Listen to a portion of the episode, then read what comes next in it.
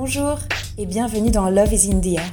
L'été, il y a ce doux parfum anisé en terrasse des cafés, le sable qu'on ramène par kilo dans les sacs à dos, et puis il y a les rencontres, celles qu'on n'attendait pas, qui bousculent parfois les plans bien carrés de la rentrée, et d'autres euh, dont l'espérance de vie ne dépassera pas celle d'un papillon de nuit. Et puis parfois, l'amour, l'amour qu'on attendait désespérément d'écrire avec un grand A.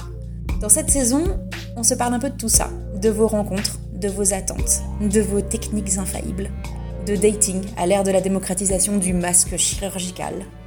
Une chose est sûre, il va y avoir de l'amour dans l'air. Bonne écoute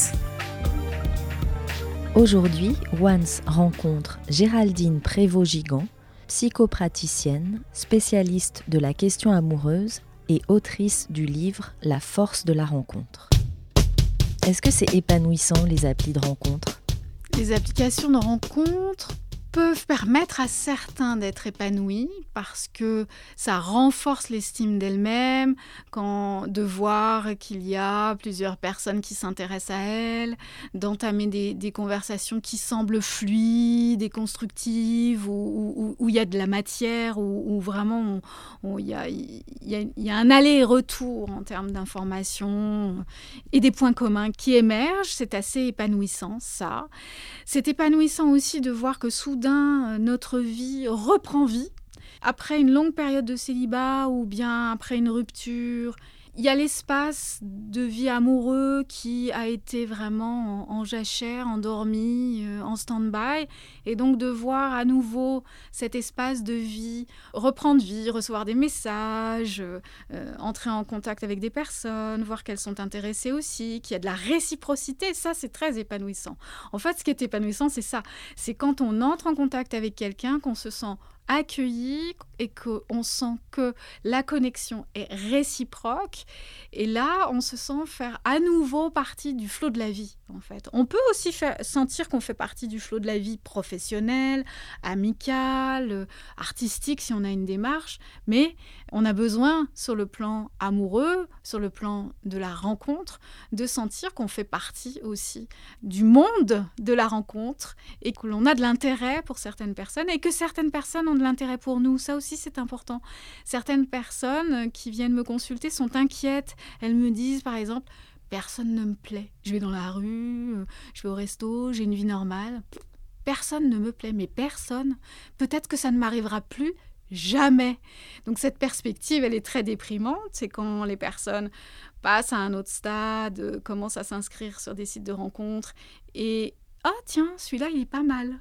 Alors là, ça, ça y est, la petite flamme de la vie euh, amoureuse se, réveille et donc l'espoir euh, renaît et il y a une perspective de, de, vie nouvelle qui se présente et donc ça, c'est aussi très épanouissant pour les personnes. Qu'est-ce qui fait un bon séducteur ou une bonne séductrice? Ce qui fait un bon séducteur ou une bonne séductrice, c'est quelqu'un qui va être dans l'authenticité. Alors oui, on est en train de se montrer sous son meilleur jour, euh, on vend un peu le produit, c'est-à-dire qu'on se présente sous le meilleur jour, on a envie de plaire, mais l'autre peut sentir, suivant sa sensibilité, si on en fait trop. C'est pour ça que je dis l'important c'est d'être authentique et d'avoir suffisamment d'estime de soi pour se dire qu'en étant authentique, on va plaire et que c'est justement en étant soi-même que l'on plaît. Ça, c'est vraiment un travail que l'on peut faire avec soi-même, s'interroger, échanger avec des amis pour bien comprendre à quel moment je suis moi-même. Dans mon feeling intérieur, je le sens à quoi en fait. Et si je suis moi-même, si je suis authentique, si j'échange avec euh, euh, vraiment naturel, si je suis du goût de l'autre, eh bien, ça va marcher. en revanche, si je mets trop d'artifices dans ma communication, ma présentation, euh, la façon dont je, je me présente, ça peut être contre-productif, justement.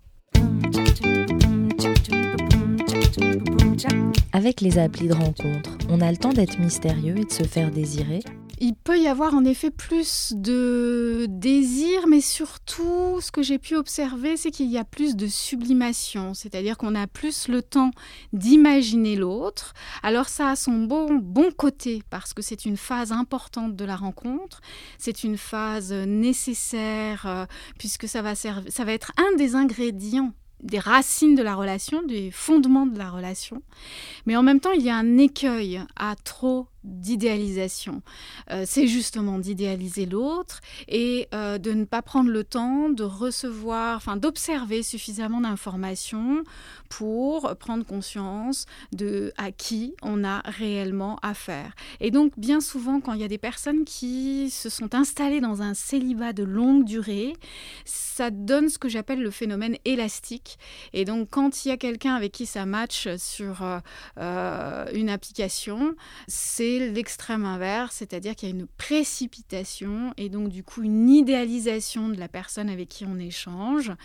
Et on peut euh, être amené à passer à côté de cette personne ou bien à ne pas voir qu'elle ne nous correspond pas. Donc d'un côté, cette idéalisation est un des fondements de la relation si la relation dure, mais d'un autre côté, ça peut être l'écueil de partir dans un irréel et de parfois du coup euh, retomber euh, sur Terre un peu trop violemment. Une des solutions pour ne pas entretenir l'idéalisation, la sublimation, c'est de rencontrer. Alors, de ne pas se précipiter d'un côté et en même temps de rencontrer de l'autre, c'est toujours la voie du juste milieu et du juste équilibre. Alors, je sais que c'est plus facile à dire qu'à faire, mais c'est intéressant et utile d'avoir ces points de repère en tête, c'est-à-dire de, de prendre son temps, mais en même temps de ne pas trop longtemps s'installer dans une communication, qu'elle soit digitale ou euh, par téléphone, mais de vraiment rencontrer la personne parce qu'il y a plein d'informations qu'on va recueillir inconsciemment. Notre cerveau va, va, capter un, nombre d'informations euh, incalculables, c'est-à-dire qu'il y a les phéromones, c'est-à-dire ces hormones que l'on va euh, sécréter lorsque on entre en contact avec quelqu'un qui nous plaît. C'est de là que vient l'expression je ne peux pas le sentir ou je peux le sentir. Et ça, ça n'est faisable que quand on rencontre vraiment la personne. Et puis il y a aussi tout le langage euh, non verbal que l'on capte, même si consciemment on ne le décode pas. Notre cerveau, lui, décode ce qui se passe. Et donc on va voir si la personne est en cohérence avec son propos, si elle est aussi avec une énergie, une vibration, une personnalité qui nous convient. Ça, sont des informations qui nous échappent euh, à, l'écran. On va voir euh, l'expression du visage si on est en visioconférence, enfin en, tous les moyens de se voir sur écran, on va voir une expression. Mais il y a plein d'informations qui ne circulent et que l'on ne reçoit que quand on rencontre la personne, comme on dit dans la vraie vie. Qu'est-ce que ça provoque l'étendue et l'abondance du choix de profil sur les applis? L'abondance d'informations, c'est-à-dire le fait d'avoir l'impression de, feuilleter un énorme catalogue de visages, peut donner cette sensation euh, de s'y perdre et de ne plus savoir euh, quoi choisir. C'est une réaction tout à fait humaine quand on recherche un objet. Malheureusement, je suis obligée de faire le lien parce que c'est un peu ça qu'il se passe.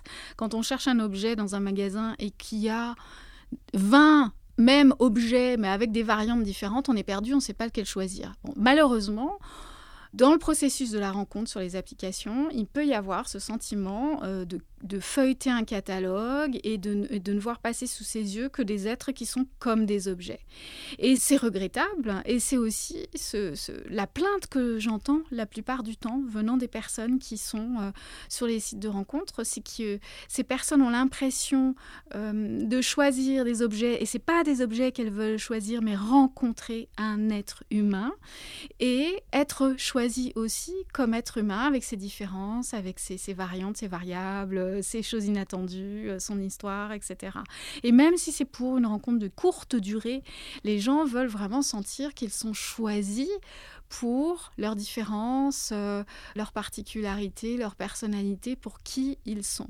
Donc il peut y avoir un sentiment de, de vertige parce qu'il y a trop d'informations. Mais c'est de toute façon en dehors du sujet de la rencontre, c'est de toute façon notre problème aujourd'hui, c'est qu'on a accès à toutes les informations et euh, on est saturé d'informations et parfois on peut s'y perdre.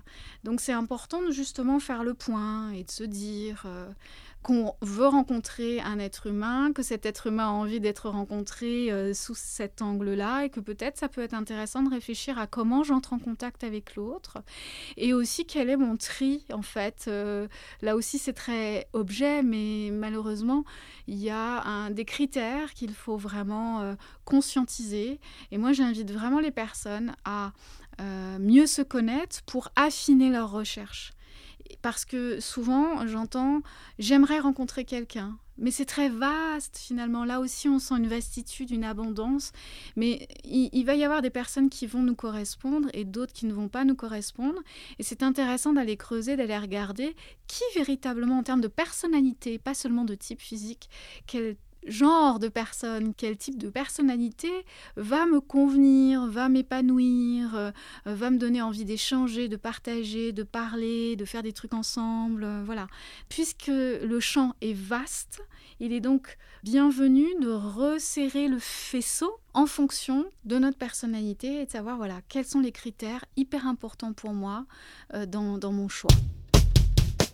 Est-ce que ça peut être dangereux la séduction en ligne? C'est comme dans la vie, on va parfois tomber sur des personnes qui seront destructrices pour nous.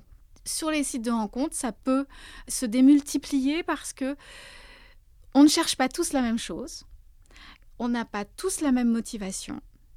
Et c'est comme tout, la modernité peut être utilisée pour des personnes qui sont dites prédatrices ou qui sont dans des modes relationnels où elles ne vont pas tenir compte de l'humanité de l'autre, de la sensibilité de l'autre, euh, de là où en est l'autre. Donc, pour résumer, ce mode de rencontre, c'est fantastique parce que ça permet d'abolir les freins qui sont liés au temps, euh, à nos rythmes de vie surchargés, à une organisation qui ne permet pas la rencontre. En même temps, attention à là où on en est émotionnellement et éventuellement attention aussi au vide qu'on cherche à remplir si on a un vide affectif. Ça peut être l'écueil, ça peut être là que les rencontres se passent mal ou sont difficiles pour nous. Et il est important que ces personnes prennent conscience de cela pour ne pas creuser le sillon de la perte de confiance en soi. C'est-à-dire que normalement, euh, bien souvent, les copines disent à la copine qui vient de finir une relation ou qui est depuis trop longtemps célibataire, oh vas-y, allez, inscris-toi sur les sites de rencontres. C'est pour qu'elle rencontre Peut-être, oui, mais surtout pour qu'elle se remette en selle et qu'elle soit à nouveau en mode de séduction, qu'elle voit qu'elle plaît, et ça va renforcer son estime d'elle-même qui a pu être fragilisée par la, rupture euh, d'il y a quelques mois. Euh, voilà, l'idée c'est plutôt ça, c'est-à-dire que euh, on a envie de rencontrer, c'est pour rencontrer, mais c'est aussi un espace où on peut retourner dans le monde de la, de la rencontre et donc nous donner une valeur, nous redonner une valeur et euh, participer à notre estime de nous-mêmes. C'est certainement pas, et malheureusement ça arrive souvent, un espace où notre estime de nous-mêmes doit être détériorée. Mais s'il y a de mauvaises rencontres avec des personnes qui sont agressives, qui envoient des photos euh, euh, sexuellement explicites, ou bien qui veulent précipiter la rencontre, voire même qui agressent, sont des personnes qui sont frustrées. Mais comme dans la vie, quand on rencontre des personnes frustrées, ça se passe pas toujours très bien. Donc le mode de communication va être un petit peu différent, mais finalement, on voit résumer sur l'espace de la rencontre ce qui finalement se joue dans notre vie, mais ça va être beaucoup plus visible parce que c'est centré sur un, un médium unique. On va séduire comment en 2020 je pense que les rencontres en 2020 vont en effet changer dû à euh, des prises de conscience que la majorité des personnes ont eues durant le confinement on a noté euh, une utilisation exponentielle euh, euh, des applications de rencontres. Donc les personnes étaient certes isolées, mais dans le désir de rester en lien. Et ça, je trouve que c'est une, très bonne chose que les personnes aient, compris que malgré la situation, il était nécessaire de continuer à communiquer, à rester connecté et à ne pas baisser les bras et de continuer à avoir envie de, de rencontrer. Cet isolement a permis aux personnes de réfléchir à ce qu'elles avaient vraiment envie euh, de vivre. Et visiblement, elles ont commencé à utiliser les applications d'une manière un petit peu différente pour une certaine catégorie de personnes. On parle d'un retour au romantisme puisqu'elles ont été obligées de prendre le temps puisqu'elles ne pouvaient pas se rencontrer. On a bien été obligé d'adopter une autre manière de d'entrer en relation via les applications. Et donc c'est pour cette raison, je pense que euh, ça va plus être pareil maintenant, avec euh, des attentes différentes, peut-être une exigence différente, euh, un rythme peut-être différent pour certains. En tout cas, ceux qui en éprouvaient le besoin peuvent aujourd'hui s'autoriser à adopter le rythme qui leur est nécessaire dans la rencontre et s'ils n'ont pas envie de précipitation, de prendre le temps nécessaire sans culpabiliser. Et donc, il y a eu une sorte de mise à jour et de changement de regard sur la rencontre. Et je pense que ça a été accentué par l'isolement. Le fait d'être isolé nous a questionné sur la rencontre, paradoxalement. C'est-à-dire quand on nous retire quelque chose, finalement, ce quelque chose prend de la valeur. Là, on nous a retiré la capacité de, rencontrer n'importe où, à n'importe quel moment, quand on le souhaite, quand on le désire et comme on le veut. On nous a retiré ça. Et ça a redonné de la valeur à la rencontre, qui finalement peut-être avait été banalisée que soit la rencontre finalement, on parle là de la rencontre amoureuse, mais ça peut être aussi la rencontre amicale, la rencontre artistique, la rencontre professionnelle. Ça a remis euh, l'être de noblesse à la rencontre. Parfois, quand on est privé de quelque chose, on prend conscience de sa valeur. Nous sommes humains, c'est comme ça que nous fonctionnons. Faire tomber le masque, c'est une preuve d'amour en 2020 c'est une très très jolie approche et je suis à 200% d'accord avec ça. Dans une société d'image, dans une société où on avance masqué au sens propre comme au sens figuré à présent, il est d'autant plus urgent de se donner comme ligne de conduite, comme code d'honneur d'amour, de faire tomber le masque et d'être authentique. Alors attention aux personnes qui donnent trop vite leur confiance. Je pense aux personnes qui viennent me consulter, qui sont plutôt de ce profil-là. Prenez le temps de découvrir si vous avez affaire à quelqu'un qui fait tomber le masque ou pas. Et on arrive à le sentir si on est bien connecté à soi. Et donc, quand l'autre commence à être de plus en plus authentique, c'est important de pouvoir suivre le mouvement et d'être soi-même de plus en plus authentique, de plus en plus dans la confidence. C'est une forme d'exposition, ça peut faire et c'est aussi ça qui est savoureux dans la rencontre amoureuse, c'est que euh, on est fébrile parce que on, sait que l'autre va avoir envie d'en savoir plus sur nous, donc on s'expose, on se montre, parfois même on, se découvre euh, sous un jour que l'on ne connaissait pas de soi-même, donc on peut se découvrir dans la rencontre tout en découvrant l'autre. On peut découvrir des aspects de nous-mêmes que nous n'avions pas mesurés ou que nous ignorions euh, totalement. Et c'est en ça aussi que c'est très riche la rencontre. C'est qu'on rencontre un autre et on se rencontre aussi forcément parce qu'à chaque fois c'est une histoire nouvelle et donc on ne connaît pas euh, tout et on se découvre en termes d'émotions nouvelles mais aussi de réactions nouvelles et aussi de peurs nouvelles ou de désirs euh, nouveaux. Et donc c'est en ça que plus on sera authentique et qu'on fera tomber le masque, plus on donnera aussi une chance à ce que cette rencontre puisse prendre racine dans le terreau, c'est-à-dire vraiment plonger des racines profondes et avoir des fondations solides. Ça participe aux fondations de la relation. On ne sait pas si elle va durer au début, mais autant mettre toutes nos chances de notre côté pour créer dès à présent euh, des fondements solides pour pouvoir ensuite euh, vivre une vie euh, de couple ou une vie amoureuse épanouissante, nourrissante. Chez Once, on adore quand vous nous parlez d'amour. De cet amour un peu farouche qui ne se trouve pas franchement au coin de la rue, ou de cette évidence que vous avez cherché un peu partout. Et vous, cet été, vous avez prévu de vous jeter à l'eau? Racontez-nous. Ce podcast parle de vous. Si vous voulez partager votre histoire, envoyez un mail à podcast at getones.com. Et si le podcast vous a plu, n'oubliez pas de nous laisser un feedback 5 étoiles sur la plateforme de votre choix. Ça nous aide énormément. À bientôt!